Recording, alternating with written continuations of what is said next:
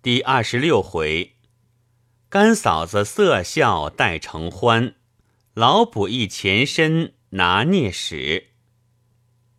当下我姐姐匆匆的上轿去了，忽报关上有人到，我迎出去看时，原来是账房里的同事多子明。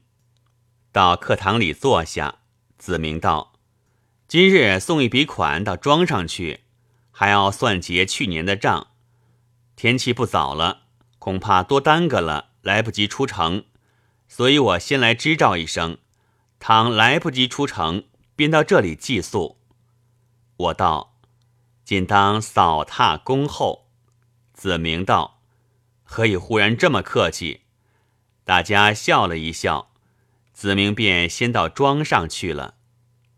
等了一会儿。母亲和姐姐回来了，只见母亲面带怒容。我正要上前相问，姐姐对我使了个眼色，我便不开口。只见母亲一言不发的坐着，又没有话说好去劝解。想了一会儿，仍退到季之这边，进了上房，对季之夫人道。家母到家伯那边去了一次，回来好像发了气，我又不敢劝，求大嫂子带我去劝劝如何？季之夫人听说，立起来道：“好端端的发什么气呢？”说着就走，忽然又站着道：“没头没脑的，怎么劝法呀？”低了头一会儿，再走到里间。请了老太太同去，我道：“怎么惊动了干娘？”季之夫人忙对我看了一眼，我不解其意，只得跟着走。季之夫人道：“你到书房去气气吧。”我就到书房里看了一会儿书，气了好一会儿。听得房外有脚步声音，便问：“哪个？”外面答道。是我，这是春兰的声音，我便叫她进来，问做什么。春兰道：“吴老太太叫把晚饭开到我们那边去吃。”我问：“此刻老太太做什么？”春兰道：“打牌呢。”我便走过去看看，只见四个人围着打牌，姐姐在旁观局。母亲脸上的怒气已是没有了。姐姐见了我，便走到母亲房里去，我也跟了进来。姐姐道：“干娘大嫂子是你请了来的吗？”我道：“姐姐怎么知道？”姐姐道：“不然哪里有这么巧？并且大嫂子向来是庄重的，今天走进来便大说大笑。”又倒在伯娘怀里撒娇撒痴的要打牌，这会儿又说不过去吃晚饭了，要搬过来一起吃，还说今天这牌要打到天亮呢。我道这可来不得，何况大嫂子身体又不好。姐姐道说说罢了，这么冷的天气，谁高兴闹一夜？我道姐姐到那边去。到底看见闹得怎么样？姐姐道：“我也不知道。我到那里已经闹完了，一个在那里哭，一个在那里下眉下眼的。我劝住了哭，便拉着回来。临走时，伯父说了一句话，道：‘总而言之，我不曾提妾侄儿子升官发财，是我的错处。’我道：‘这个奇了。’”哪里闹出这么一句蛮话来？姐姐道：“我哪里得知？我教你，你只不要向伯娘问起这件事，只等我便中探讨出来告诉你，也是一样的。”说话之间，外面的牌已收了，点上灯，开上饭，大家围坐吃饭。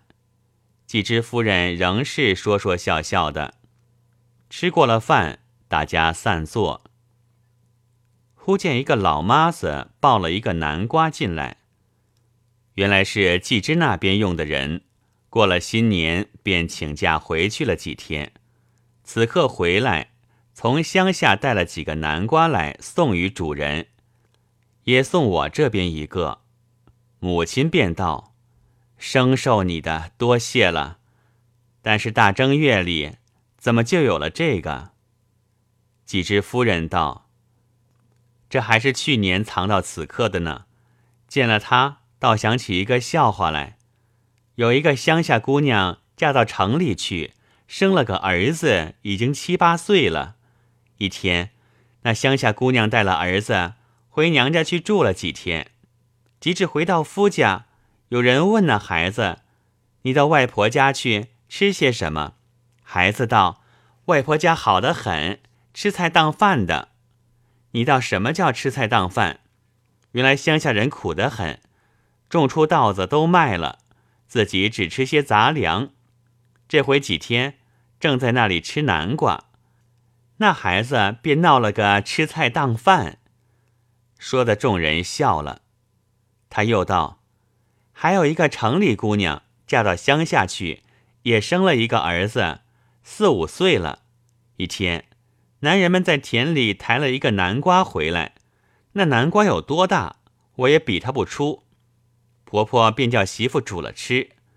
那媳妇本来是个城里姑娘，从来不曾煮过，但婆婆叫煮，又不能不煮。把一个整瓜也不削皮，也不切开，就那么煮熟了。婆婆看见了也没法儿，只得大家围着那大瓜来吃。说到这里，众人已经笑了。他又道：“还没有说完呢。”吃了一会儿。忽然，那四五岁的孩子不见了，婆婆便吃了一惊，说：“好好同在这里吃瓜的，怎么就丢了？”满屋子一找都没有，那婆婆便提着名儿叫起来。忽听得瓜的里面答应道：“奶奶呀，我在这里嗑瓜子儿呢。”原来她把瓜吃了一个窟窿，爬到瓜瓤里面去了。说的众人一齐大笑起来。老太太道：“媳妇今天为甚这等快活起来，引得我们大家也笑笑。我见你向来都是沉默寡言的，难得今天这样，你只常常如此便好。”几只夫人道：“这个只可偶一为之，待老人家解个闷儿。若常常如此，不怕失了规矩吗？”老太太道。哦，原来你为了这个，你须知我最恨的是规矩。一家人只要大节目上不错就是了，余下来便要大家说说笑笑，才是天伦之乐呢。处处立起规矩来，拘束的父子不成父子，婆媳不成婆媳，明明是自己一家人，却闹得同极生的生客一般。还有什么乐处？你公公在时也是这个脾气。季之小的时候，他从来不肯抱一抱。问他时，他说《礼经》上说的“君子抱孙不抱子”，我便驳他。莫说是几千年前古人说的话，就是当今皇帝降的圣旨，他说了这句话，我也要驳他。这个明明是叫人父子生疏，照这样办起来，不要把父子的天性都蛊灭了吗？这样说了，他才抱了两回。等到季之长到了十二三岁，他却又摆起老子的架子来了。见了他总是正颜厉色的。我同他本来在那里说着笑着的，儿子来了，他当时就正其衣冠。尊其瞻视起来，同儿子说起话来，总是呼来喝去的，见一回教训一回。儿子见了他，就和一根木头似的，挺着腰站着，除了一个“是”字，没有回他老子的话。你想这种规矩怎么能受？后来也被我劝得他改了，一般和儿子说说笑笑。我道。这个脾气，亏干娘有本事劝得过来。老太太道：“他的理没有我的长，他就不得不改。他每每说为人子者要色笑承欢，我只问他：你见了儿子，便摆出那副阎王老子的面目来；他见了你，就同见了鬼一般，如何敢笑？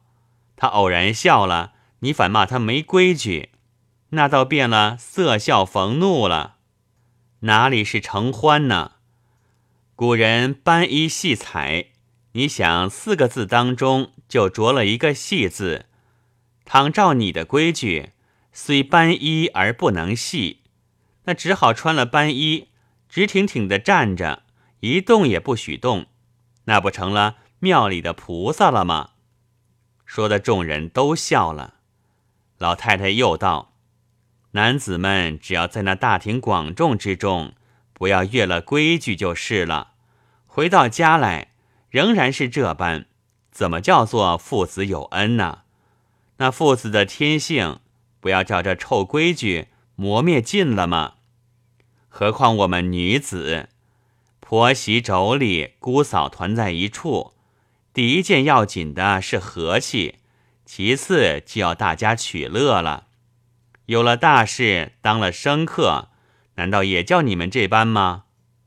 姐姐道：“干娘说的是和气，我看和气两个字最难得，这个肯和，那个不肯和，也是没法的事。所以家庭之中不能和气的十居八九，像我们这两家人家，真是十中无一二呢。”老太太道。那不和的，只是不懂道理之过，能把道理解说给他听了，自然就好了。姐姐道：“我也曾细细的考究过来，不懂道理固然不错，然而还是第二层，还有第一层的讲究在里头。大抵家庭不睦，总是婆媳不睦居多。今天三位老人家都是明白的，我才敢说这句话。”人家听说婆媳不睦，总要派媳妇的不是。据我看来，媳妇不是的固然也有，然而总是婆婆不是的居多。大抵那个做婆婆的，年轻时也做过媳妇来，做媳妇的时候不免受了她婆婆的气，骂她不敢回口，打她不敢回手，挨了若干年，她婆婆死了，才敢把腰伸一伸。等到自己的儿子大了，娶了媳妇，他就想这是我出头之日了，把自己从前所受的，一一拿出来向媳妇头上施展。说起来，他还说是应该如此的。我当日也曾受过婆婆气来，你想叫那媳妇怎么受？哪里还讲什么和气？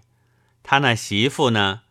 将来有了做婆婆的一天，也是如此，所以天下的家庭永远不会和睦的了，除非把女子叫来，一起都读起书来，大家都明了理，这才有的渴望呢。